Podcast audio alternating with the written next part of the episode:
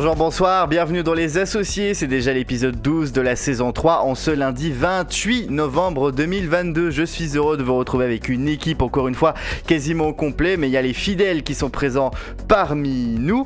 Avec moi il y a Arnaud Miner, il y a... Je suis seulement fidèle pour deux choses, pour Oui. l'émission de radio et, euh, et, et la deuxième, Euh, non les blagues pour le reste. Voilà, très bien. Avec également Louis Bactache avec Valentin Diaz et avec le retour de Guillaume Rouffet. Bonjour à vous quatre. Bonsoir, bonjour à tous. Bonsoir. Bon, alors, est-ce que, euh, bah, Guillaume, ça fait un petit moment, qu'est-ce que tu as fait pendant toute cette euh, période où tu n'étais pas présent? Parce que, ça fait... parce que toi, ça fait trois Ah. semaines que tu n'étais pas présent. Oui, c'est vrai, beaucoup de, beaucoup de choses, beaucoup de voyages, Ouais. beaucoup de rencontres. Non, euh, beaucoup de, non, beaucoup de, beaucoup de, beaucoup de rencontres et que ça soit avec euh, de la famille, des proches, euh, des amis aussi. voilà. Et il y a, je Donc, crois, un euh, beau séjour au Portugal. euh, au. Exactement, oui, oui. J'ai pu découvrir le, le pays euh, d'une personne qui est présente ici et, euh, et que j'ai beaucoup aimé. Je veux y retourner. Ah, il va y avoir un épisode 2, Valentin, prépare, euh, toi. Ah, super. Voilà, et je vous rappelle, vous pouvez écouter cette formidable chronique sur le Portugal dans l'émission du 31 octobre dernier. Émission un peu difficilement écoutable en raison des de... Comment dire ça, Bah, on a tous fait l'émission dans les toilettes. Voilà, Ah, après, c'est une ah. émission de toilette, on peut le dire. Après, j'ai ça, je dis rien, mais la refestigation sera assez internationale euh, ce soir. C'est vrai, c'est une refestigation pas, je dirais pas internationale, moi je dirais plutôt commerciale. C'est vrai. C'est vrai, voilà. Et il y aura aussi un bravo On Nono. fait une, re- une refestigation sur la Saint-Valentin? Non, non, bah non. c'est en, février ça qu'on fera la refestigation sur la Saint-Valentin. Et je Oui, disais, mais il y a- euh, écoute, euh, il faisait 20 degrés il y a encore deux semaines. euh, c'est vrai. les Et, saisons, hein. et, et Nono, euh, il y a un bravo Nono. Ouais, il y a, malheureusement pour toi, il y aura un bravo nono. Et pour Ah. ta mère aussi d'ailleurs. Ah voilà, j'en étais sûr, Allez, c'est parti. On va tout de suite enchaîner avec une nouvelle séquence de cette émission que j'ai intitulée La rédaction. Je vous explique que c'est juste après le jingle.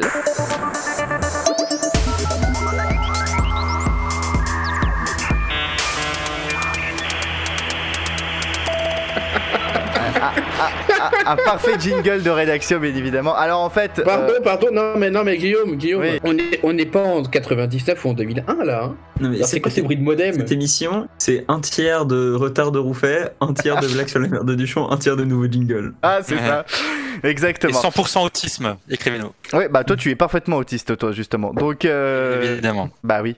Donc oui, euh, cette nouvelle séquence qu'on a Si, si si l'autisme ça se transmet génétiquement, ben putain, ton demi-frère, euh, putain. J'ai pas de demi-frère. Mais euh... T'en auras un. Oui, peut-être.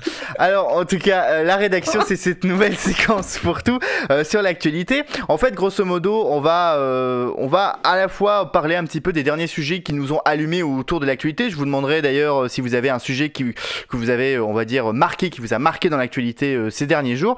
Euh, mais en attendant, je vais ouvrir euh, le débat en évoquant deux sujets, à savoir le débat sur la corrida qui aurait dû avoir lieu jeudi, mais qui finalement a été avorté, et les tensions à Mayotte. On va commencer d'abord par le débat sur la corrida. Quelle excellente blague. Ok. Euh, jeudi, l'Assemblée nationale devait s'intéresser à un amendement porté par Émeric Caron, le député de la France Insoumise, et connu pour ses positions sur le bien-être animal concernant une interdiction de la corrida en France. Un sujet qui pourrait sembler futile, hein, eu égard aux nombreuses difficultés du moment, mais qui s'avère beaucoup plus sensible au sein de la population, notamment dans le sud-ouest, où la tauromachie est fortement ancrée dans l'identité et la culture locale. Euh, des manifestations pro et anti-corrida se sont d'ailleurs tenues à travers le pays ces derniers jours, parfois avec quelques tensions entre les deux camps. C'est une division d'ailleurs qui s'est retrouvée au niveau politique, un tant à gauche qu'à droite, et même au sein du Rassemblement national, ils n'étaient pas d'accord sur le sujet, mais pas totalement dans la population, puisque selon un sondage IFOP, alors qui a été réalisé en septembre 2021, 80% des personnes interrogées désapprouvent la corrida, mais finalement, Émeric Caron a retiré sa proposition jeudi soir, notamment en raison d'une forte opposition dans l'Assemblée. C'est vrai que c'est un des sujets qui domine l'actualité ces derniers temps. Bon, faut dire que l'actualité en ce moment est dominée par la Coupe du Monde Qatar. D'ailleurs, extraordinaire performance euh, des Bleus face euh, à l'Australie, euh, 4 à 1, malgré le fait que l'Australie nous ait quand même dominé. Et puis surtout, performance extraordinaire. Il faut le souligner, de la France face au Danemark, hein. Euh, 3-0 quand même pour la France, alors que c'était pas gagné. Hein. Franchement, euh, moi je dis, euh, on est qualifié de Je ne sais pas qu'est-ce que ça va donner contre la Tunisie demain, mais c'était incroyable comme match. Oui, on notera, on notera par la même occasion aussi une certaine équipe. Bon, ça fait une petite digression, mais le Canada s'est plutôt bien débrouillé face à la Belgique. Mais ils ont perdu. ils ont perdu, ils ont perdu, mais il y a un consensus sur le fait que le- le- les Canadiens sont très bien débrouillés face à la Belgique. Exactement. On en parlera peut-être tout à l'heure justement euh, de la Coupe du Monde si vous voulez qu'on parle de la Coupe du Monde. Mais en tout cas, je vais revenir effectivement sur la corrida parce que c'est vrai que c'est un débat qui donc euh, a, a quand même, euh, on va dire un peu, je dirais pas forcément polariser l'opinion. En tout cas, dans le sud-ouest, il a polarisé l'opinion clairement.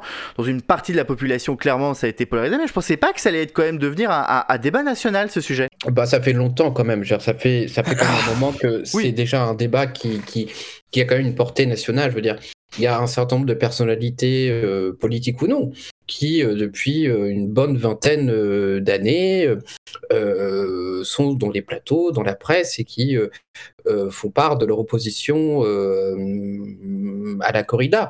C'est juste que il y a eu un, un focus qui a été mis plus particulièrement puisque enfin un député s'est a pris le sujet à bras le corps et a tenté de faire passer quelque chose à l'Assemblée nationale. Je crois que c'est- je crois que c'est la première fois que ça que ça arrive, mais le débat il est là depuis euh, quand même un bon bout de temps, du moins le- les, les pros et anti-corrida Oui, on ça. entend parler depuis une bonne vingtaine d'années. Euh, C'est un peu, c'est un peu, il y a, parce que voulait faire aussi une autre chose au- au-delà de- du, du simple aspect de la, de la corrida, mais quelque chose qui est plus populaire dans les Antilles, qui sont les combats de coq.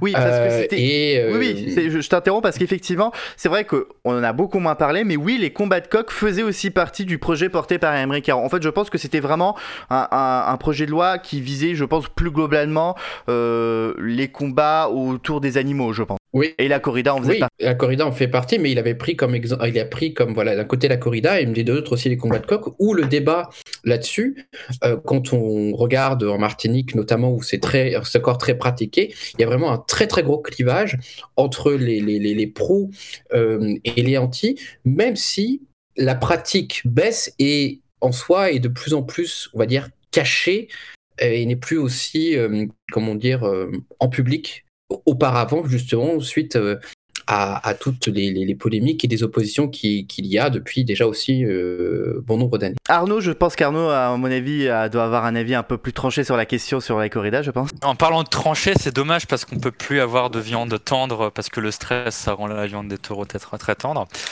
Euh, non, mais plus sérieusement, bah, je suis content que que que que- qu'il y ait un consensus, mais je suis quand même déçu qu'ils aient retiré la, la cette Ah, proposition-là. non, justement, il n'y avait pas de, vraiment de consensus euh, au niveau il politique. y, a, il y a un consensus, il y a- un consensus dans la population. Ah oui, il y a un consensus dans la Peut-être pas au population. niveau politique, mais à, part quelques particularismes régionaux, j'ai l'impression que c'est comme pour la chasse. J'ai l'impression qu'il y a une espèce de tournant qui s'opère dans la population. C'est dommage que les politiciens ne respectent ne respectent pas la volonté du peuple. Et bon, y a les il y a les particularismes régionaux et puis les les, les traditions qui font qui font en sorte que c'est plus difficile. Mais Mm. mais je sens que le vent va tourner, euh, si ce n'est pas maintenant, euh, très très vite. Tiens, je vais juste euh, rapidement faire un petit tour de table, savoir est-ce que de vous, de votre côté, vous êtes plutôt pour ou vous êtes contre la corrida? J'imagine qu'Arnaud, donc toi tu es contre. Euh, Guillaume, j'imagine que toi aussi tu es contre. Euh, oui, oui, je suis, je suis contre et on va dire que quand euh, il suffit juste de, de, de, de, de voir, euh, on va dire, des, des images et de même que pour les combats de, de, de, de coq euh, aussi pour se rendre compte que euh, ben, ce type de pratique ne devrait euh, plus avoir lieu et euh, même si on met en avant le l'aspect euh, l'aspect euh, tradition bon voilà dire, c'est pas c'est c'est pas c'est pas un aspect qui est qui est valable et comme le notait très justement Arnaud les les les, les mentalités changent même dans ces même dans les régions où la tauromachie reste extrêmement euh, pratiquée et ça prendra certes ça prendra peut-être un peu plus de temps mais euh, du moins, euh, aujourd'hui, euh, c'est une minorité qui euh, souhaite donc continuer à avoir un spectacle où euh, bah, on, on fait souffrir un taureau. Toi, Louis, ton avis sur la question? Pour être honnête, je suis contre, j'ai jamais regardé la corrida. Ce qui m'embête dedans, c'est le fait de. C'est la mise à mort du taureau, évidemment. Euh, je sais pas dans quelle mesure c'est très différent des courses camarguaises, mais il me semble qu'il y a une alternative à la corrida où il n'y a pas de mise à mort de l'animal. Et Valentin, j'imagine qu'il est pour parce que Valentin c'est un gros beauf, bien évidemment, comme tout à chacun le sait. Ah bon? Ah bon? Ah bah, Bah, non, en même non, temps- Bien sûr, je suis contre. Bah, ah bah, ah bah non, tu t'es t'es forcément pour, vu que tu es portugais et proche des Espagnols, t'es obligé d'être Euh, pour. non, Valentin. ça, ça veut rien dire. Ça, ça veut dire. D'ailleurs, détrompe-toi, détrompe-toi, les Portugais sur la question sont plus avancés Ça, je me doute. euh, que les Français. Oui, parce que je crois qu'au Portugal, c'est interdit. C'est interdit au moins de 16 ans. Oui, voilà, c'est interdit mineur. oui. euh, tu peux pas, tu peux pas regarder euh, ça comme ça. Mm. Surtout à la télévision, la télévision aussi, on, Putain, je on crois a beaucoup de genre de... moins de 16 ans. Ah non, non, non. Interdit moins de 16 ans, euh, les mineurs n'ont pas le droit de regarder euh, ce, ce genre de spectacle. Mais euh, effectivement, il y a toujours ce débat. Alors ça se rapporte toujours à la télévision d'ailleurs, c'est drôle. Mm. C'est euh, la diffusion de, bah, de corrida en fait à la télévision et, et c'est toujours diffusé sur le service public. Et euh, beaucoup de députés justement de gauche essaient de l'interdire, mais euh, ils sont pas tous d'accord entre eux. Du coup, euh, ça fait un peu comme en France finalement, euh, où il y a des consensus qui se créent entre la droite et la gauche pour justement euh, maintenir des traditions qui sont terribles. Mais c'est rigolo parce que, enfin, rigolo, j'ai vu une interview d'une euh, d'une représentante de, de l'association, je sais plus, de Pro Corrida du Sud-Ouest. Elle, avait l'audace de dire, elle avait justifié la corrida comme protocole de fin de vie du taureau. Je me suis dit, bah, si, si un jour sa mère ou ses grands-parents ils seront, ils seront un cancer ou ils seront en fin de vie, on les- on l'en parlera avec des, avec des ouais. Non, avec des bouts, avec des bouts de bois. Non, mais c'est n'importe quoi. Ça, les, il y a- les arguments. euh, il y, a, zé- il y a zéro justification. Pour la chasse, tu pourrais à peu près, ça se tient à peu près de dire euh, on régule, euh, on régule la population euh, nuisible. Bon, après, euh, c'est à se demander si c'est absolument nécessaire de prendre de rouge avant ça. Mais euh, pour la corrida, il y a Mais- zéro justification. Zéro. Mais oui, totalement. Et puis il faut se dire que. Mais oui, mais oui. non, euh, soyons honnêtes. En plus, euh, tiens, tu fais bien d'évoquer justement les chasseurs. Je pense qu'il y a aussi le fait qu'il y a potentiellement des élections qui vont bientôt se dérouler et, et que la vie Ouais. des chasseurs et de ceux qui aiment les traditions compte énormément. Ça, j'aimerais bien voir, je pense que c'est une question d'âge plus qu'autre chose, mais j'aimerais bien voir si les, si les chasseurs, c'est une population qui se mobilise plus politiquement que les autres. Je pense que mon intuition, c'est que oui. Euh, mais mais, mais j'aimerais bien. Enfin, des études là-dessus ont évidemment été faites, j'ai aucun doute. C'est juste que j'ai jamais pensé à regarder. Ils sont au sein même d'une fédération finalement, ils peuvent se retrouver, ils ont forcément les mêmes idées. Oui, mais bon, euh, euh, enfin, en vrai, t'as aussi, euh, je sais pas, les motards en colère, tu vois. Pourtant, ça, ça représente pas un bloc électoral assez cohérent. Je sais que c'est, le cas, euh, c'est plus le cas pour les chasseurs, mais est-ce que ça veut dire qu'ils participent plus politiquement? Tu peux avoir du lobby, du, enfin, du lobbying, des pressions euh, euh, sur les pouvoirs publics. Et d'ailleurs, bah, on, le- on le voit clairement. Mais est-ce que c'est, enfin, tu parles d'élections Je- Est-ce que s'il y a interdiction de la chasse, euh, Macron perdrait l'élection En fait, c'est ça ma question. Non, mais déjà, Mm. Macron n'interdira Bah. pas la chasse puisque Macron est. Non, mais si, c'est Oui. évidemment qu'il interdira pas la Ouais, chasse. avec des si. Et ça, un mec de droite, il interdira pas la chasse. Ouais, et puis il y a qu'à voir comment il est pote avec le président de la Fédération des chasseurs. Ça a même été dénoncé récemment dans des, dans des enquêtes. Je vais aborder avec vous aussi un autre sujet, alors qu'on parle un peu moins, mais que je pense c'est intéressant de parler, pas tant sur ce qui se passe, mais justement sur euh, autre chose. Enfin, vous verrez très bien, je, ça- le débat va se mener naturellement. Je vais vous parler de ce qui se passe actuellement à Mayotte. Il y a de grosses tensions sur cette petite, archipel, parce que c'est pas qu'une île, hein, c'est plusieurs petites îles euh, Mayotte. Il y a deux grandes îles et des petits îlots euh, archipel et département français situé dans l'océan Indien où depuis une dizaine de jours, donc la préfecture Mamoudzou est secouée par une vague de violence inouïe après la mort d'un jeune de 20 ans et qui a dégénéré en- depuis en rixe entre bandes rivales. La situation est d'ailleurs devenue tellement chaotique là-bas qu'une dizaine de policiers du raid a dû être appelés en renfort la semaine dernière. Alors pour les élus locaux, l'explication de cette poussée de violence serait due en partie à l'immigration, majoritairement issue des Comores, mais également au délaissement de l'État, c'est à la situation du département d'outre-mer. Savoir que Mayotte, c'est l'un des départements les plus pauvres de la France et c'est pas la première C'est fois. le département le plus C'est pauvre. le département le plus c'est pauvre. J'ai mis l'un des départements pauvre. les plus pauvres parce que j'ai- pas réussi moi à mettre la main sur des informations précises. Je me doutais que c'était le département le plus Euh, pauvre, si, c'est si, pour ça c'est le. Ouais. donc maintenant c'est donc voilà c'est le département le plus pauvre et c'est justement euh, il faut savoir que Mayotte ça fait des années et des années qu'on en parle de, de la situation des services publics à Mayotte qui est je crois euh, pas dans un état euh, à- c'est assez désastreux je crois globalement la situation de comment l'État fonctionne je crois à Mayotte et bah, ce qui se passe là-bas est sans doute un signe effectivement que euh, sentiment un peu de déclassement, de délaissement, on va dire, de la métropole vis-à-vis de l'outre-mer. Moi, je trouve que c'est assez flagrant, même si Euh, Moi, je pense qu'on devrait, on devrait rendre euh, Mayotte à son environnement naturel, c'est-à-dire les Comores. Parce que moi, on ne m'a jamais demandé si je voulais payer des impôts aux Comores. C'est, voyez, c'est quoi le rapport, Arnaud? Bah, après, les, les, Ah. dire, la, la- la- la population, la population mahoraise a voté à deux reprises euh, sur, sur ces, sur ces questions-là. Bon, après, le référendum en lui-même était un peu particulier, c'est un référendum par île euh, et pas sur l'ensemble, euh, et pas un référendum unique pour tout, euh, pour tout, pour tout, pour toutes les îles des Comores en même temps. Après, voilà, c'est c'est- c'est les, c'est les, c'est les qui ont, euh, qui ont, qui ont, qui ont voté. Et c'est à eux. Ah, ça y est, il est mort. Bon, bah écoutez, euh, nous avons perdu Guillaume Rouffet. Euh, ce podcast désormais est in memoriam. Donc euh, nous allons euh, passer en édition spéciale. Souvenons-nous de Guillaume Mais Rouffet. J'ai revécu, j'ai revécu. Je Ah je Breaking news Guillaume Rouffet a ressuscité, il revient d'entre les morts. Non, bref, plus sérieusement. j'ai failli- m'étouffer à cause d'une date en plus. Le- Ah bah, bravo C'était le 6 Putain. janvier. C'était la, la pire date, euh, euh, le 6 janvier. Oui, Non, juste le, pour répondre à, à M. Rouffet, le, le référendum, j'imagine qu'il fait référence au référendum de 74, c'était bien pour tout le territoire et pas île par île. hein.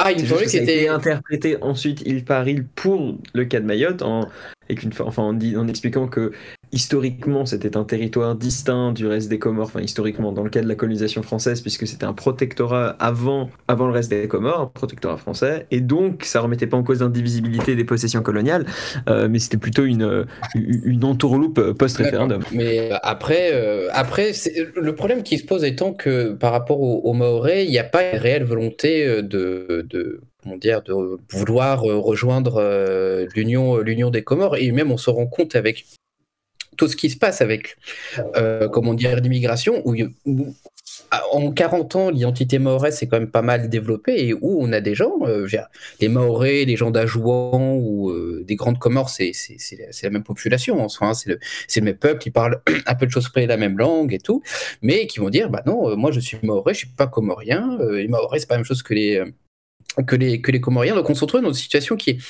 qui est vraiment très, euh, très, étrange parce que on a des Mahorais qui sont, euh, qui ont pour certains une véritable haine à l'égard des Comoriens et qui pensent que tout ce qui se passe, toute la situation qu'il y a, euh, comment dire, au niveau de, des, problèmes qu'il y a dans l'île, c'est la faute euh, des, euh, euh, clandestins comoriens qui viennent en Kwassa Kwassa, les fameux, fameux navires qui, qui traversent entre les Comores et, et, Mayotte.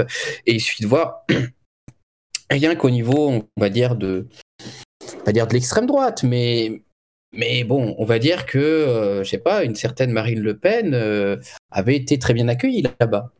Par exemple, en 2017 et en 2022 aussi. En tout cas, en tout cas, vu de métropole, ça, ça, ça- c'est quand même assez. euh, bah, ça, ça surprend un peu quand on voit euh, certaines images euh, de ce qui se passe là-bas. Mais même les récits, Ouais. les récits où on parle, on parle quand même d'un quart scolaire où des, des, des élèves et le chauffeur ont été attaqués à la machette. On atteint un tel niveau. Certes, certains députés parlent de, guerre- parlent de début, de possible début de guerre civile. Je sais pas si le terme est approprié, mais. euh, Ouais, c'est exagéré comme d'habitude. Il n'y a, pas- il y a pas de guerre civile, je veux dire, il y a des Non, bien situations de sécurité, sécuritaires graves. Et euh, De toute façon, tu vois la même chose dans le 9-3, c'est la même chose. Hein. non, faut peut-être pas déconner non plus. Mais, Non, mais mais- c'était, mais c'était déjà arrivé à Mayotte il y a, il y a- il y a- je crois qu'il y a deux, deux, deux ans, non, un peu, je sais plus si c'était avant ou après ou, ou pendant le Covid, où il y avait déjà eu aussi des, des, comment dire, des situations, notamment à euh, Mamoudzou, euh, donc qui est la, capitale de, de, Mayotte, où il y a eu quand même pas mal de grosses manifestations, il y a eu pas mal aussi euh, d'attaques, notamment, notamment dans les établissements scolaires, hein, où dans, les, dans les lycées de, de l'archipel est, quand même très, très importante et parle pas de, de petites violences, on parle quand même de, de, de grandes violences et où aussi on entendait parler déjà de, de, guerre civile. Mais il vaut mieux, il faut, éviter d'utiliser des mots qui n'ont pas de, sens. La situation est certes très grave, mais on n'est pas à un niveau de, de, de, guerre civile. Non, mais on est dans une situation plutôt, plutôt tendue en ce moment euh, sur, cette, euh, sur cette partie du territoire français, effectivement. ce, territoire, ça, combine vraiment du, de l'extrême pauvreté, euh, un délaissement des services publics et, et une situation géographique qui, qui ne pourrait pas être pire, en fait, à part si c'était touché par des, par des catastrophes naturelles et tout. Mais bon, c'est ce qui, ce qui va sûrement être d'ailleurs aussi. Mais c'est une catastrophe. C'est juste vraiment pas de chance, quoi. Exactement. Je vais juste revenir vite fait aussi également, je pense, sur un sujet qui effectivement mérite le, le coup de l'évoquer, c'est effectivement l'inscription dans la Constitution du droit à l'IVG euh, qui a été adopté en première lecture par les députés. Alors j'ai lu des articles quand même où tu as pas mal de pontes, notamment de Renaissance et je crois aussi de la France Insoumise qui disent que bon, ça va être compliqué à faire passer ça au Sénat, donc c'est pas pour demain, la veille, que ça va passer, en tout cas que ça, sera adopté euh, globalement par le Parlement.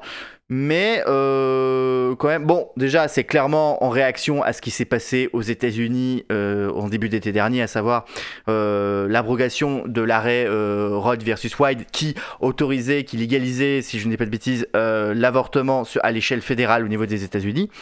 Mais euh, juste vite fait, moi je trouve que c'est au vu du contexte, on va dire, politique actuel et de la montée, on va dire, notamment euh, de l'extrême droite, c'est pas plus mal de l'inscrire dans la Constitution. Après, est-ce que vous de votre côté vous trouvez que c'est une bonne idée ou pas? Vite. Attends, j'ai pas vu que c'était Marine Le Pen qui l'avait inscrite? Non, alors Marine Le Pen, elle, ce qu'elle proposait, c'était d'inscrire la loi Veil dans la Constitution, et c'était aussi pour faire genre, regardez, non, on ne va pas toucher à l'IVG, vous voyez, on soutient les lois actuellement en place. C'était un peu un sorte d'écran de fumée qu'elle avait sorti. Mais finalement, euh, c'est l'amendement de la France Insoumise qui a été euh, voté en première lecture par les députés. C'est- C'est une connerie tout ça. c'est- comme pour les chasseurs, c'est euh, un truc qui ne sert à rien.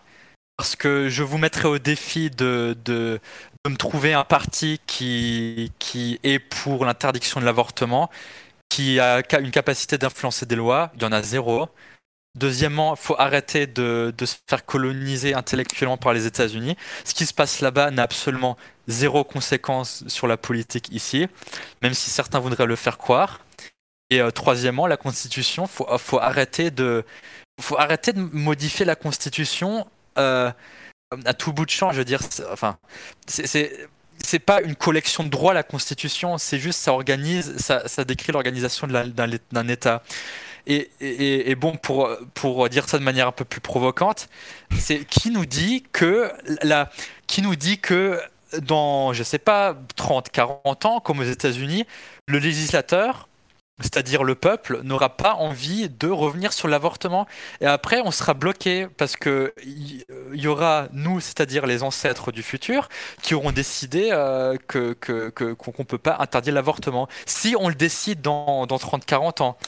Et euh, Bah, c'est- c'est comme. c'est- Ouais. Enfin, ton premier point, c'était. Il n'y a pas de parti en France qui. Enfin, ça, justement, tu parles dans 40 ans, on sait pas. Peut-être que dans 30-40 ans, il pourrait y en avoir un. Je pense que Pas de euh, danger. dans des sociétés où il y avait. euh, Enfin, je, pense, je pense à l'Europe de l'Est ou ou dans les. Enfin.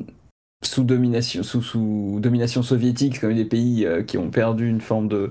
qui ont, qui ont perdu leur religiosité partiellement, je pense pas que le retour d'interdiction ou de limitation de, de l'IVG était, euh, était dans l'air à l'époque, tu vois. Mhm. Donc, enfin, je, je, je, je- trouve que je, genre, je, comprends l'argument, mais je, je- j'entends aussi l'argument des gens qui disent on sait jamais. Euh, surtout quand tu vois que bon, on parle des États-Unis, et les États-Unis, c'est, enfin, euh, ça, tout n'a pas de conséquences euh, ici, mais enfin, il y a quand même des choses qui peuvent avoir des conséquences. Mais il y a aussi des pays européens qui ont décidé de restreindre l'avortement. Je veux dire, en Irlande du Nord, où théoriquement c'est légal, euh, c'est toujours pas appliqué. Euh, Malte, c'est toujours illégal. Et puis, tu as des pays où ça a reculé. Je pense à la Hong- Hongrie, à la Pologne. Le deuxième point, c'était la Constitution. Je veux dire, oui, mais enfin, pour, pourquoi pas? Je crois que c'est il y a quelques années dans Lolo, tu avais dit que la Constitution était l'esprit d'un peuple. Oui, ça organise les pouvoirs et ça permet aussi de, rendre certaines choses plus compliquées à modifier. Pourquoi on met l'organisation des pouvoirs là-dedans et pas dans des lois ordinaires comme c'est le cas en Israël ou, dans des conventions comme c'est le cas en Angleterre pour justement les rendre compliquées, enfin pour, rendre leurs modifications compliquées? Et dans la Constitution française, euh, on a l'interdiction de la peine de mort. Il y a un article qui est dédié à ça depuis 2007, il me semble. Et puis, ce qui est reconnu par le Conseil constitutionnel comme euh, des normes à valeur constitutionnelle, on a la Déclaration des droits de l'homme et du citoyen. Ça, c'est une collection de droits, littéralement. Tu as le préambule de 46, tu as une collection de droits sociaux là-dedans, tu as la charte de l'environnement. Donc. Peut-être. Bah, alors moi je pense que c'est bien parce que ça, ça rend compliqué pour un législateur avec une majorité fine de remettre en cause des droits qui semblent acquis à tout le monde et qui, qui, qui font l'objet d'un consensus. Moi je pense que c'est une bonne chose. Euh, ça veut pas dire que ça l'est nécessairement ou que tout le monde doit être d'accord avec ça, mais je veux dire, du coup je suis pas euh, choqué. Enfin l'idée d'inscrire le, droit euh, à l'avortement et, et même d'autres droits, d'autres droits par exemple. Mais je veux dire, l'idée de les inscrire dans la Constitution, moi, ne me paraît pas aberrante. Non seulement parce que c'est quelque chose qu'on fait déjà en France, ce serait pas une révolution juridique ou une révolution politique, Ouais. euh, et en plus parce que bah, ça- ça- c'est une forme de protection. Et dans ce qui est le, le troisième argument sur dans 34-40 ans les gens seront bloqués, oui, et en même temps non, parce que si, enfin, le but d'inscrire ce genre de normes ou de droits dans la Constitution, c'est de les rendre difficiles à modifier, pas de les rendre impossibles à modifier. C'est-à-dire que là, euh, non seulement ça va être compliqué de faire passer la proposition de révision au Sénat, euh, mais vu que ce n'est pas le gouvernement ni le président qui a proposé cette révision constitutionnelle, ça passera forcément par référendum. Et donc, pour passer par référendum, il suffit de 50% plus une voix pour que ça passe. Bah, dans 30, 40 ans, peut-être que si les gens veulent absolument se débarrasser de l'avortement, ce qui n'est pas souhaitable, mais si jamais ça arriverait, et que euh, du coup il y a un réel consensus politique là-dessus, bah, ça passerait à l'Assemblée nationale, ça passerait au Sénat, il suffit de la majorité dans ces deux chambres, et ça passerait avec une majorité simple par référendum. Donc ça, rend la chose compliquée, mais il suffit que la majorité des deux chambres et la majorité du peuple soient d'accord, sachant que le président de la République a un veto. Donc voilà, tu as quatre étapes à passer et tu peux y revenir. Donc finalement, on les bloque pas, on rend juste compliqué une forme de, de, de- de remise en cause de, de ce droit, mais on n'empêche pas. Voilà, c'est ma, c'est ma réponse à tes trois arguments. Je- J'entends et, et- et je, je comprends tout à fait tes arguments, mais il y, a- il y a un peu, je, je vois pas la légitimité à rendre, à, je vois pas la légitimité dans le fait de rendre ça, euh, de rendre ça plus difficile. Qui nous sommes nous, notre génération, pour rendre ça difficile pour les générations hum, postérieures? Et tu as parlé de droits acquis. J'ai vraiment beaucoup de mal avec ça parce que il n'y a pas de, il y a pas d'acquisition de droits. Il n'y a, pas des droits qu'on acquit au fur et à mesure des années. Les droits, Ah, c'est juste pense. les- les- non, les droits, c'est juste l'expression d'un. C'est c'est- bah, c'est l'esprit d'un. le- Les lois et les droits aussi, c'est l'expression de, de, de l'esprit d'un peuple. Et celui-là, il peut changer au fur et à mesure du temps. Oui, Imagine- mais dans ce cas-là, il changera. Mais on, on le rend plus compliqué à changer si on considère que euh, De quel. De quel de, de non quel mais dans ce cas-là, non mais dans, dans ce cas-là, on ne, enfin, comment est-ce que tu, tu, tu protèges les droits? Je je vois pas Mais- euh, quel je- moment est-ce que tu peux du coup euh, garantir une forme de sécurité juridique parce que les gens changeraient d'avis tout le temps. Enfin, c'est moi ça me semble pas choquant qu'il y ait des normes qui soient supérieures à d'autres. Euh, c'est le cas du droit à la propriété depuis euh, la Révolution française. Bah, C'est le cas euh, du droit à la sécurité sociale depuis la Seconde Guerre mondiale et ça pourrait être le cas de, de- du droit à l'IVG. Je- gars, euh, C'est bien que tu évoques le droit à la propriété parce que j'ai un contre-argument qui je pense est assez intéressant. Qu'est- Qu'est-ce que- qu'est-ce qu'on aurait fait pour abolir l'esclavage si les gens de la Constitution à l'époque, ils avaient dit le droit de propriété sur un autre être humain, il est garanti par la Constitution? Parce que c'est comme tu dis, un droit qui est acquis et qu'on rendra plus difficile pour les gens dans le futur à... à- Bah alors si- non mais enfin si on rentre dans les détails techniques c'est le droit à la propriété mais le droit à l'expropriation existe aussi dans le cadre de l'intérêt général. Et les gens qui ont perdu qui ont perdu j'utilise ça avec des énormes guillemets euh, les esclaves qui ont perdu leur propriété leur droit de propriété sur des êtres humains ils ont été indemnisés. Oui, ils ont et été euh, ils ont été indemnisés, oui. avec des milliards et des milliards et des milliards d'euros en valeur euh, courante enfin d'aujourd'hui. Oui. donc euh, enfin euh, t'as t'as des droits et t'as des limites. Je pense que dans je sais pas, euh, pas, enfin le droit à l'IVG, t'as une limite qui est la, la, la durée. Donc, euh, enfin, tous ces droits ont toujours des, des limites. Absolument. Ça, ça, ça, je, ça, ça me choque. Enfin, je, genre oui, de l'autre côté, bah oui, justement, c'est, il y a toujours des limites à tout. hein. Bon, Et c'est là-dessus, je suis désolé c'est Arnaud. trop non. intéressant. C'est pas que. Alors, On parlera autour d'une bière demain. Bah allez. Voilà, non mais en vrai le débat est super intéressant, malheureusement je suis obligé de couper parce que je suis obligé d'enchaîner sur la suite, c'est pour ça. Mais sinon je vous aurais laissé débattre pendant des heures et des heures parce que là pour le coup c'était vraiment intéressant. Euh, bah tiens justement Arnaud, rapidement une info que tu as retenue cette semaine ou une recommandation culturelle puisque c'est fourre-tout maintenant. J'ai une re- recommandation 5 étoiles à faire. Même un j'ai donné un million d'étoiles. J'ai absolument été euh, bluffé par le nouvel album de Phoenix Alpha Zulu. Euh, c'est vraiment une, euh, c'est une merveille, c'est un chef-d'œuvre. Ça nous, aux connaisseurs, ça va rappeler les albums euh, Alphabetical et puis Wolfgang Amadeus Phoenix, notamment la chanson Winter Solstice que j'aime beaucoup. Voilà, c'est absolument à écouter. Eh bah très bien, on va écouter ça, le dernier album de Phoenix. Guillaume, une recommandation ou une info que tu as retenue cette semaine? Alors cette semaine, ce sera encore une fois une recommandation, pas, pas, pas une info, et encore une fois un documentaire de Netflix, une série documentaire. Il s'agit de Woodstock 99, qui est sorti la, la, la, la semaine dernière, donc qui est une série documentaire en trois euh, épisodes sur le festival de Woodstock 99, donc qui devait euh, célébrer les 30 ans du célèbre festival de Woodstock de 1969, mais qui a tourné à la catastrophe. Euh, à l'émeute, euh, au viol euh, aussi. Et euh, ce, cette série documentaire, donc avec les gens qui, des participants, des gens qui ont été dans l'organisation, et on a notamment, il y a notamment le témoignage de celui qui avait organisé Woodstock original et euh, Woodstock 99 qui est mort il y a pas très longtemps d'ailleurs. Et donc c'est assez intéressant de, voir comment euh, ce qui devait être la, le retour de l'esprit euh, Woodstock ben, 30 ans après, faire connaître aux plus jeunes, euh, ce qu'était Woodstock 99, euh, 60, 69, pardon, a tourné à la catastrophe. Et c'est très intéressant de voir fondamentalement, plein de petites erreurs, plein de petits faux pas ont euh, fait tourner euh, la, la, la, la, chose euh, à, à, la catastrophe. Donc voilà, Woodstock 99, voilà, documentaire en trois parties à voir sur Netflix. Très bien, Louis. J'aimerais parler de la décision de la Cour suprême britannique qui a décidé ah, oui, oui, oui. que le gouvernement écossais ne pourrait pas organiser seul unilatéralement un référendum sur l'indépendance. Euh, puisque euh, l'Écosse, enfin le gouvernement écossais a voulu euh, un peu. C'est pas le gouvernement écossais, c'est le SNP qui a fait le recours. C'est différent. Non, mais enfin le, le, oui, mais le l'argument, parce que le gouvernement écossais sou soutenait la démarche hein, finalement, mais l'argument des indépendantistes écossais, c'était de dire d'accord, il y a des pouvoirs qui sont réservés au gouvernement britannique, dont l'Union, enfin la, la, la Constitution et l'Union. ok, mais si on vote sur euh, l'indépendance, il n'y aura pas forcément un vote pour l'indépendance, et du coup, ça veut pas.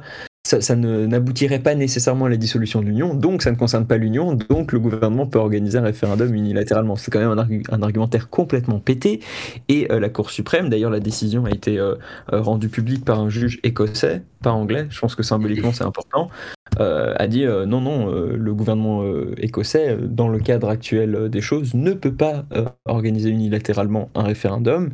ça rappelle un peu ce qui s'est passé en Catalogne en 2017. Et donc, voilà, maintenant, le, politiquement, le, le, parti indépendantiste écossais et la première ministre essaient de en fait, c'est d'organiser la, la, prochaine élection législative britannique comme un référendum de facto pour ou contre l'indépendance. Et, euh, et voilà, enfin, le, le, référendum a. Enfin, l'idée d'indépendance a un peu euh, augmenté dans les sondages euh, à, la, à, la, suite de cette décision, avec beaucoup de gens qui se sentent un peu emprisonnés du coup dans une union dans laquelle ils, ils veulent pas forcément faire partie. Euh, puisqu'ils préfèrent être emprisonnés dans l'Union européenne.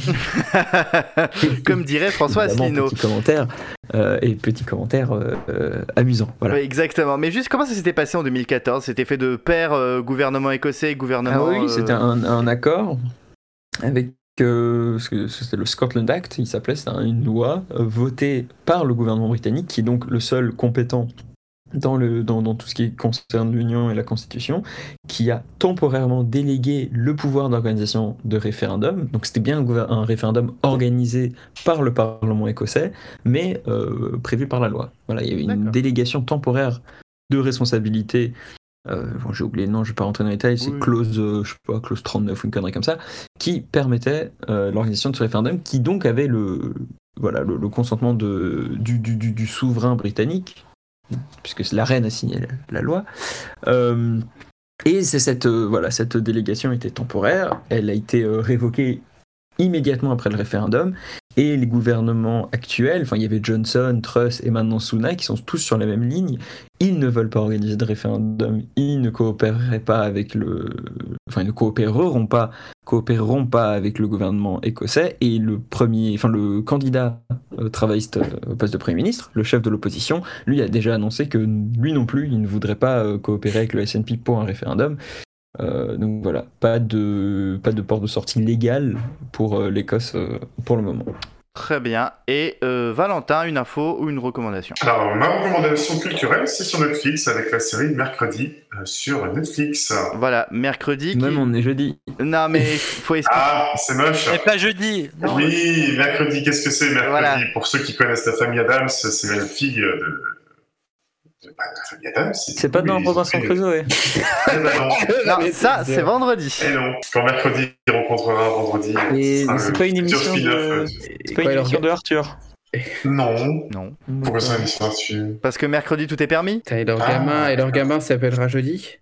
Il est pas Voilà. une émission de, de Chavannes avec mardi. Ciel mon mardi. Voilà. C'est le Bombardier, oui. Ciel mon mais, mais mercredi. vu que vous, monsieur Duchon, euh, Oui. vous connaissez tout sur Non, moi c'est pas euh, Duchon, moi c'est Louis. Non, mais me parle à moi, s'il te Je plaît. parle, je parle à monsieur Duchon, oui. Oui, voilà. qu'est-ce qu'il y a, Valentin Oui, mais moi c'est pas mon nom. D'accord. Oui, c'est pas son- je t'ai- Donc, oui, qu'est-ce qu'il y a, Valentin Eh ben, vas-y, euh, toi qui sais tout sur tout, vas-y, sur le synopsis. Bah, le synopsis, c'est juste les aventures de la fille euh, de la famille Adams. Merci, allez, Voilà. bonne soirée. Allez, bonne soirée. Devinez, devinez, devinez qui je suis. Ah, ça nous avait manqué la Ah, semaine merde. dernière. Un petit devinez, devinez qui je suis. Alors, il y a trois. Absolument pas. Bon, oui, mais toi, tu aimes rien. De toute façon, j'ai l'impression que t'es de moins en moins impliqué dans cette émission. Et ta gueule. ok, très bien. Euh, Il y a trois personnalités à deviner. Il y a... C'est que des Français. Il y a une femme dans la liste. On va commencer par la première personnalité à deviner. Zinedine Zidane. non, Non, c'est c'est pas c'est pas les questions qu'on pose. La première question c'est est-ce que cette personne a de longs cheveux blonds? Non, Est-ce que cette personne est connue en Asie du Sud-Est? Non. C'est donc c'est pas Thierry Henry. Non. Ça n'a... Alors, juste, il n'y a aucune personnalité en lien avec le monde du football dans les personnes à deviner cette semaine. Ah, Ah merde, c'est C'est- heureusement que c'est- c'est pas Neymar. Est-ce que c'est quelqu'un de vieux? C'est quelqu'un de plutôt âgé, oui. c'est. T'as dit qu'il y, a- personne qui a un rapport avec le foot, c'est ça? Personne n'a un rapport avec le foot, oui. Exactement. Donc est-ce que c'est Nicolas Anelka? Oui, bah, bien sûr. C'est un syndicaliste. Pas du tout, pas du tout. oui, c'est le syndicaliste, effectivement, de la CGT. Euh, non, pas du tout, ce n'est pas Nicolas Anelka. Alors cette personne, c'est évidemment un artiste reconnu. Ah, c'est pas Euh, un en artiste. Il y a un artiste dans la liste, mais c'est pas lui. Ah, C'est un oui, politicien. c'est un artiste. politicien. C'est pas tout à fait un politicien. Non, Un mais c'est un artiste, euh, C'est dans pas un son ar- domaine. Il, il fait ce qu'il fait de manière créative, c'est ce que j'ai voulu dire. Pas du tout. Pas un créatif. Est-ce que c'est quelqu'un qui est connu depuis très longtemps? Non. C'est de la politique Non, c'est pas de la politique, c'est pas de la politique. Enfin, c'est politique dans un certain sens, mais c'est pas politique. Ok, c'est le patron de Total, c'est Patrick Poyen. Ah, on n'est pas loin, hein, mais c'est pas. le Vincent patron. Bolloré. C'est pas Vincent Bolloré, non. Euh, Jean donc c'est un Castex patron C'est un Un patron. du CAC 40, Euh, du CAC Next 20, ministre Peut-être plus du pour CAC 1120. peut-être plus pour très longtemps SBF. le CAC 40. Hein. Nasdaq. Ah, c'est évidemment le patron de FTX. Ah oui. Non, Non, français. pas du tout, pas du tout. ouais. Pas il du est pas français. Être français, c'est c'est- c'est- c'est- c'est le cœur qui décide. Ah, c'est même pas, papiers, c'est même pas dans le CAC la 40 France. l'entreprise, c'est dans le CAC Next 20 l'entreprise. Ah, donc c'est évidemment euh, Accor, Accor Hotel. Pas du tout, c'est pas accord. Dans le CAC. Attends, c'est un- Ah, c'est un- c'était F1, c'est un rapport Attends, avec vous êtes- F1. Non, non, non. Mais j'ai donné un C'est un indice. Tout patron. à... J'ai donné un indice tout à l'heure. J'ai dit que c'est une entreprise qui va bientôt quitter le CAC Next 20. Euh, c'est donc c'est une entreprise qui va sortir de la bourse. Ah, c'est Arnaud, EDF Arnaud Lagardère. Euh, ouais, c'est EDF, ouais. Ah, donc c'est Ah. Lévi, c'est c'est Lévi, non? C'est Jean Bernard. Ah, c'est son successeur que je cherche. Est-ce qu'il est-ce qu'il a potentiellement un nom de serial killer? Non. En tout cas, Il- je sais il pas. il- son, son, son nom de famille, c'est pas un On est censé connaître, en fait. C'est ça la question. Bah oui. Est-ce que on en a son pas nom de dans la- famille, c'est un prénom Non, c'est pas un prénom. Je sais pas. euh, Ah, c'est Luc- ah, si, si, si, si, si, si, Michel. si, si, c'est un prénom. Ça s'écrit pas comme le prénom, mais phonétiquement. C'est Raymond, effectivement. Oui, c'est un nom serial killer. Oui, mais non, ça s'écrit pas comme un, comme un serial killer, effectivement. Mais en tout cas, Je suis l'ingénieur. un serial killer, je mange des frosties. Le. Ah voilà, était, voilà, la blague, effectivement. On est, tout- tout- on est tous serial killers. Et d'ailleurs, Valentin, les céréales, euh, c'est avant ou après le lait? Après. Après, très bien. Euh, c'est le lait après, vous êtes en tout malades. cas, effectivement- J'ai pas la rêve sur euh, Frosties et serial killer. Bah- ah. Faut expliquer les blagues dans cette émission, il y en a qui sont un peu longs. En tout cas, Luc Raymond, ingénieur polytechnicien de 53 ans, passé notamment par Schneider Electric et Bank of America, a été officiellement nommé PDG d'EDF mercredi. Voilà, et c'est lui Bah, c'est le- c'est le, seul qui a accepté, hein, parce que personne Oui. voulait faire ce job. Oui, oui, et d'ailleurs, à la fin, ça s'était très mal fini hein, entre Jean-Bernard Lévy et le gouvernement, puisque Lévy a carrément défoncé le gouvernement en disant Vous avez coupé partout, c'est à cause de vous qu'on est dans la merde. Voilà, et le gouvernement Oui, a dit alors, Bah, ta mère. mais euh, on, peut, on peut le critiquer, euh, Lévy, mais il a quand même réussi à lever plus d'un million d'euros pour le multiplat. Donc c'est pas mal. Oh putain, non, non, non, non. C'est pas le même, euh, les... Bah, c'est bien, c'est bien d'avoir d'avoir comme ami euh, Édouard Philippe. Comment il s'appelle euh, celui qui chantait le temps des cathédrales? Daniel Lévy, non? Non, il s'appelait Bruno Oui, il- Pelletier. Dani- Non, il n'y a pas un. Daniel Lévy, il est mort. Daniel Lévy, c'était les 10 commandements Ah, et il est décédé. Il est décédé Ah, cet il- été. c'est ça. Voilà. Il- Allez, deux- bon Oui, il est décédé cet été, Ah, effectivement. Deuxième personnalité à Ah. deviner. C'est une femme. C'est pas une femme. c'est un, c'est un artiste et c'est Bruno Pelletier, bravo. c'est un Bravo. artiste, mais ce n'est pas Bruno a quel Pelletier. talent. Est-ce que Pelletier, c'est pas un truc de, de biscotte là de, Oui, non, le ça, Pelletier, c'est. Euh... Confond pas avec Debert. Truc de Lidl, je crois, les. Non, si, si, il y, a les- il y a les biscottes, le Pelletier. Ah oui, le ouais, Pelletier, oui, effectivement. Mais non, mais ça n'a rien à voir avec les biscottes et c'est un artiste que je. Est-ce que c'est Jacob de Lafont Non C'est un vrai Ça, artiste. Ah Je fais pas des bidets. Non, il fait pas des vidéos. Quoique vidéo. Est-ce qu'il fait quoi de la peinture Non, il fait pas de la peinture. C'est Pierre quoi qui nous a, qui nous a quittés. Ah, devine, espèce de crétin. Est-ce qu'il est expert dans le BTP Pas du tout. Non, mais c'est dans le milieu C'est culturel. c'est un artiste qui chante. C'est un artiste qui ne chante pas. Ah, C'est un artiste qui danse. C'est un un danseur. Il fait quoi Du cinéma Il, il a fait du. Il a, il a, il a touché au cinéma, ouais, tout à fait. Certaines de ses œuvres ont été portées au cinéma. C'est un acteur C'est pas un acteur du tout, non. Ah non, c'est un. C'est un, un écrivain. C'est. euh, Oui, oui, il est écrivain, entre autres. Sylvain Tesson. C'est pas Sylvain Tesson. Parce que écrivain. Et bruit alors. Non, parce que écrivain, c'est pas tout à fait euh, ce Non, pourquoi on le connaît. C'est Non, pas un attends, il a fait l'actualité? Est-ce qu'il a fait l'actualité? Bah récemment, une de ses œuvres est sortie. Et d'ailleurs, c'est le. Non, si je vous le dis, vous allez trouver. Non, je, je vais Est-ce que cette personne est, est-ce que cette personne est vivante? Cette personne est, est très vivante, oui. Et on le connaît Ah, pas pour les livres, mais il a écrit un livre. C'est Paul Alcarat évidemment. Alors, C'est pas Oh. des livres qu'il fait, mais c'est effectivement, ça se range dans le dans le dans, dans la littérature. Oui, dans le rayon littérature. Ah, il, a fait, il a fait une BD. Il a fait une BD. Il C'est des bandes dessinées, c'est- c'est la rap du futur, voilà. Et comment il s'appelle? Johan Sfar. Mais non, Ah, c'est pas Farr, Guillaume, pas du tout. Euh, Mohamed Drebeu, je sais pas. non. Alors, Ah non, c'est pas Johan Sfar. Alors, frère. Oh, Arnaud, c'est horrible. Mais c'est pas Riyad Satouf Mais oui, c'est Riyad Satouf, tout à fait, Oui, Je l'ai effectivement. dit, on m'a dit non. Ah bon On m'a Ah dit non. Bah, J'ai pas entendu alors. Bah oui, c'est parce que vous avez pas entendu. Mais non, mais parce que vous parlez tous en même temps. Je vous parle de Riyad Satouf parce que l'auteur de bande dessinée a publié donc jeudi son sixième et dernier tome de sa série autobiographique L'Arabe du futur. C'est terminé l'Arabe du futur. Et oui, c'était le dernier tome qui est sorti jeudi. Et il a néanmoins confié euh, travailler sur d'autres projets. Enfin, il a, il a, je crois qu'il a notamment les cahiers d'Esther, notamment, qui ont aussi été portés euh, sur Canal+, que personne n'a vu puisque plus personne regarde Canal. Il y a Les Beaux Gosses. Il, fait pas, il a réalisé et scénarisé Les Beaux Gosses. Euh, un des films qui a fait connaître Vincent Lacoste, si je ne dis pas de bêtises. Si, et je me demande Vincent si... Vincent Lacoste Celui, les crocodiles, les crocodiles. Tu veux que je fasse une imitation de Vincent Lagaffe ou on se retient pour ce soir? Oui, s'il te plaît.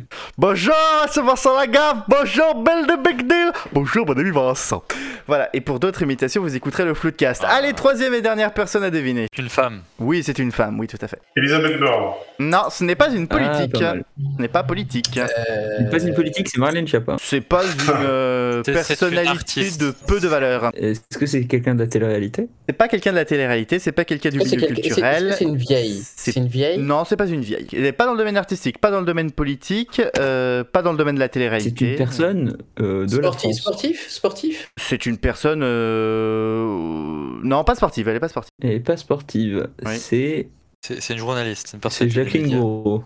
C'est pas. non. Pourquoi j'ai dit ça J'en ai aucune idée. C'est sorti tout seul. Ah, c'est la, c'est la nouvelle astronaute française, voilà. Oui, comment Ah, elle s'appelle Ah oui Je rappelle plus, que- je rappelle plus parce que c'est une Elle s'appelle Sophie. un peu. Bon, en tout cas, euh, oui, c'est effectivement euh, Sophie Adno euh, qui a 40 ans et devient la deuxième femme française à devenir astronaute après Claudie Aigneret. C'est l'investigation. De nouvelles enquêtes Bim Bam sous le profond des sujets inutiles. Mais oui, on va parler de ta gueule. On va parler de quoi aujourd'hui, Guillaume? Aujourd'hui, on va parler d'une euh, d'une tendance pour ceux qui euh, aiment bien euh, les identités, qui regardent bien les, les, les, les, les logos.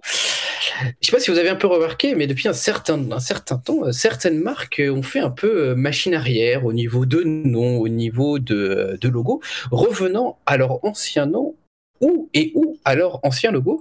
Et l'un des derniers exemples en date, eh ben, c'est une très célèbre marque automobile française, Citroën pour ne pas la nommer, qui a décidé euh, d'abandonner les chevrons un peu futuristes qu'elle avait adoptés il y a une dizaine d'années pour revenir à un logo qui euh, fait penser au tout premier logo de la marque euh, apparu en 1919 reposant, reprenant les chevrons euh, dans un ovale.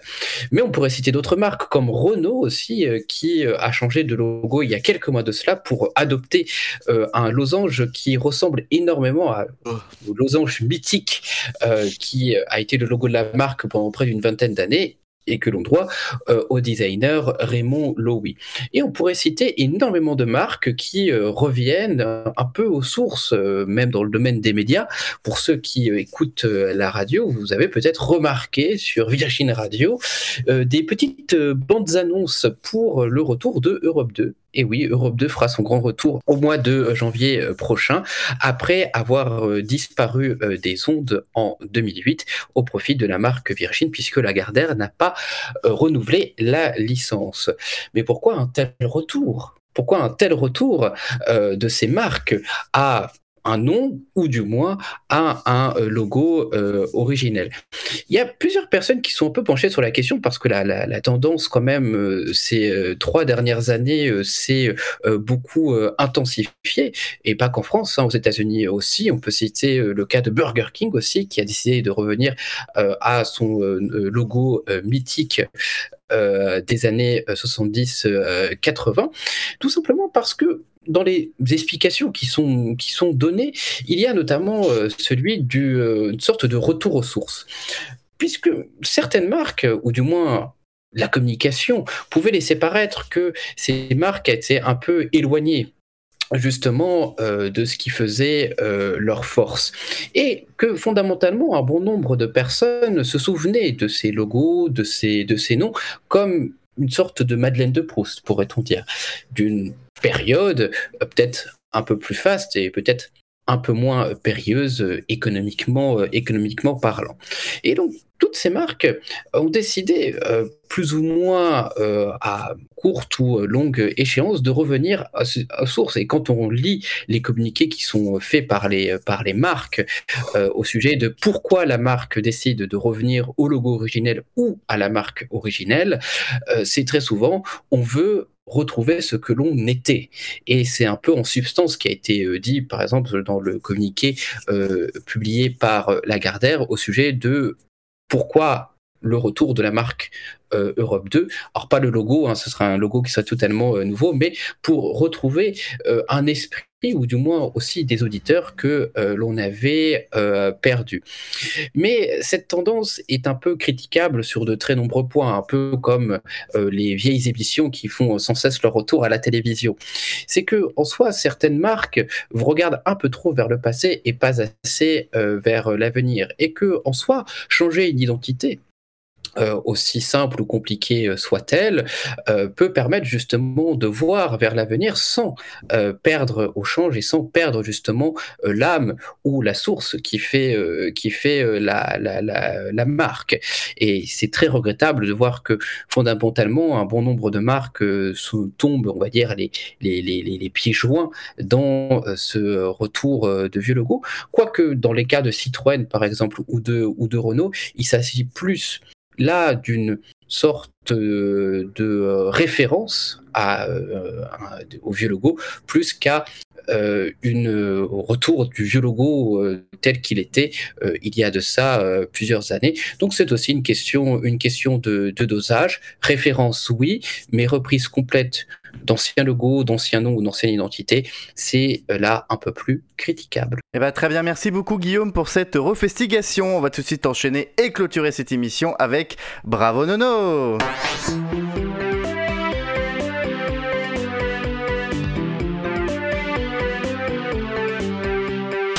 un nouveau jingle Alors j'ai changé de jingle parce que comme euh, Arnaud se plaignait que le jingle chantait, c'était horrible, donc euh, j'ai mis un truc en J'ai j'ai vomi intérieurement. C'est nul Qu'est-ce que je voulais dire? Oui, alors, mais attends, attends, juste, on est d'accord que c'est c'est du, c'est du Disney que tu nous as sorti c'est- Oui, c'est ce It a Small. Sun World, oui tout à fait, vous avez deviné. Ouais, mais là c'est Dis- Disney sous Xanax. Ah, au fait, sûr, on fait. Oui. On, on en profite, hein, vu qu'on a déjà cassé le rythme de la chronique d'Arnaud avant même qu'elle ne commence. Euh, vous auriez dû parler de, de la NASA, on parlait de l'Agence spatiale européenne juste avant. La NASA Ah, qui est c'est- retournée euh, à son logo euh, C'est un exemple, effectivement. des C'est vrai. années euh, 70. Mais c'est, je ne dis vrai. les choses vraies. Et qui est un très très bon exemple. euh, mais c'est bizarre parce que les deux logos cohabitent un peu. euh, donc c'est c'est très. C'est un cas qui est un peu étrange, la NASA. Mais c'est vrai que par rapport à un logo, un retour aux sources, la NASA est un très bon, euh, très bon exemple avec le, le retour du euh, fameux euh, vieux logo de la NASA. Donc Arnaud, ta chronique. Alors, mes chers loulous, quel plaisir de vous retrouver pour, j'espère, le dernier épisode de 2022. Hein? Ah merde, je vais, encore, je vais encore devoir tenir avec ce fils de pute. Je parle en connaissance de cause. Bref, que s'est-il passé d'intéressant depuis qu'on s'est parlé la dernière fois? Notre bien-aimé Valentin savoure ses 30 ans, mais contrairement à un arbre, il ne grossit pas en fonction de son âge, mais il a bel et bien perdu du poids. On peut l'applaudir, allez. Merci. C'est grâce à un régime à base de Cubor. On attend d'ailleurs le nouveau produit Cubili qui fait apparemment des miracles contre les maux de dos. Le. Cubili fait, euh, fait des miracles contre les maux de dos en deux applications.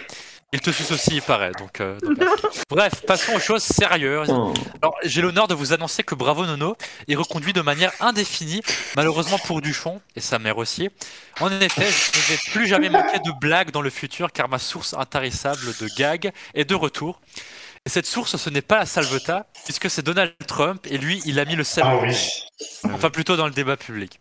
Ce sera comme au bon vieux temps d'Aloloulou, sauf que notre présentateur a moins de cheveux. Alors, Bah non, il y en a plus. Il y en a plus. Oui, c'est dans l'autre sens. Et ça ne va que crescendo. Et ça ne va que décrescendo. Bah, non, c'est comme on dit pour monter, c'est crescendo, c'est ça? Oui, et Ah oui, du coup, toi, c'est crescendo, moi, c'est vrai. Ah oui, ouais, toi ouais. c'est décrescendo. en expliquer toutes les vannes. À la suite d'un référendum encore plus claqué que celui du Brexit en 2016, Elon Musk a déclaré Vox Populi, Vox Dei et a réactivé le compte du 45e président américain. Seulement, Donald a indiqué ne plus être intéressé par ces tweets. Ce qui est assez étonnant, c'est comme si moi je disais que j'avais plus envie de faire un demi-frère à Duchon. D'accord. Je ferais la choucroute, il mettrait les saucisses. Ah. Mais la palme du retour le plus drôle sur Twitter revient à la version noire de Donald Trump. Oui, il y en a une, Kanye West. Suspendu de Twitter pour des accusations de propos antisémites, il a été débloqué par Elon Musk, dont c'est un pote, hein, je précise, et, reconnu av- et est revenu avec un seul tweet Shalom. Alors, je m'incline formellement devant ce, niveau de troll inégalé, même pas par moi, évidemment, étant noir, il peut se permettre des blagues que je ne pourrais jamais me permettre. Quand je déconne, je me les permets quand même. Appelez-moi le White Kanye. Je dirais le nom d'une nouvelle version de chocolat Milka. Mais bon. Bref, ce qui m'interroge dans cette affaire, c'est quand même cette capacité des milliardaires à se soustraire à la régulation des États. Un homme seul, Elon Musk, a pu décider si une personnalité publique, qui est quand même sous le coup d'un procès pour insurrection, peut revenir dans le débat public. Mais je ne tarirai pas de critiques contre Twitter qu'on pourrait qualifier de caisse de résonance de l'extrême droite. À ne pas confondre avec la chatte à la mer à Duchon, qui est-elle une caverne de résonance? Mhm. Promis, j'arrête. Mhm. On va faire comme la Coupe du Monde, on ne va pas en parler, on va même boycotter. Plus de blagues sur pour Nono. La Coupe du Monde, c'est quand même l'opposé de la mer à Duchon. J'en parle tout le temps. C'est haram puisque c'est un produit dérivé de porc. Elle n'a pas besoin de beaucoup d'argent pour me corrompre. Mhm. Par contre, c'est une des plus grandes productrices de gaz de la planète. Derrière l'émirat de Rouffet. On raconte que l'émir aurait un harem d'Allemands dans son palace, dans l'émirat Rouffet. Hein Et deux fontaines de soupe, une Lidbig, l'autre Knorr. Ça en fait beaucoup de trucs qui giclent. En attendant, le Qatar continue à se faire lapider par l'opinion publique, un peu comme leurs femmes, et un peu comme je lapide ta mère avec mes boules. Ah voilà, c'est très bien, on est content. Bref. Et en parlant de, et en parlant de boules, c'est bientôt Noël. Le dernier truc qui ne s'est qui ne s'est pas fait islamiser, comme le bus à Marseille où des passagers ont été forcés à écouter des versets du Coran chantés par le chauffeur. Ah, c'est de bonne Oh, le guerre car les. Blancs peuvent se venger en les forçant, euh, en forçant les Arabes à écouter du Michael Bublé. C'est pire que le chant d'un minaret et ça pousse aussi au terrorisme. Je suis baladé cet après-midi et les vitrines des magasins sont déjà pleines de déco de Noël. J'étais assez surpris quand même, comme la mère à Duchon était surprise, et qu'elle soit habituée aux choses qui viennent trop vite. Je parle bien sûr du diagnostic d'autisme de son fils. Il faudrait d'ailleurs trouver une nouvelle méthode de packing ou de contention pour les mains de Duchon qui témoigne de son spectre autistique. Ah non, il veut juste me frapper, autant pour moi. Chez nos amis américains, c'est pas encore Noël, c'est Thanksgiving. Traditionnellement, le président gracie la dinde la plus grasse et lui épargne le repas. Par contre, il y a une dinde qui va bien se faire farcir la semaine prochaine. Son nom, vous le connaissez déjà. C'est mais c'est- ignoble. Vous vous rendez compte qu'on est passé de 50 blagues, 50% de blagues sur la Catalogne à 50% de blagues sur la merde de même. C'est chaud quand même, oui, tout à fait. Non, puis j'ai surtout- j'ai- j'ai j'ai un peu l'impression que depuis que ça s'appelle Bravo Nono, t'en profites pour juste mettre toutes les blagues que tu nous fais en privé. Il y a plus de filtre, il y a plus rien. Donc je pense Non. qu'à partir de dans les prochaines semaines, on va remettre le monde selon Nono pour que tu te reforces à faire des vraies blagues sur l'actualité internationale. Et je dis Et ça. C'est Mr. Worldwide et ça tombe bien puisque ta mère c'est une pute internationale. Ah, bien. Elle, elle a Oh, tourné, non. elle a tourné dans 120 pays différents. Merci. Eh ben c'est là-dessus la que nous allons. pas encore été. Très bien. Eh ben, c'est là-dessus que nous allons clôturer cette émission pour cette semaine. Je remercie Guillaume Rouffet, Louis Bactage, Valentin Dias et je remercie pas vraiment Arnaud Muller. J'aurais pu le remercier, mais au vu de la chronique, je pense que ce n'est pas nécessaire. On se retrouve la semaine ah, qui était consternant. On a rigolé, mais crois-moi, on n'approuve absolument pas ce que tu as dit. En tout cas, euh, tout ce qui concerne ma mère, en tout cas. Le reste, c'était très drôle. Pire, c'est Euh, approuvé. Voilà, c'est ça. Oui, oui, oui, c'est ça. Et, et mon cul, c'est du poulet. On, on a dit, on a dit qu'on respectait les mamans. C'est important. Si, si- si- si je puis me permettre, euh, ce que tu viens de dire, euh, Arnaud, c'est encore approuvé. Tu voyez ce que je veux dire? Oui. Une blague de français. Allez, écrivez-nous. À la semaine prochaine. Salut. Allez, ciao.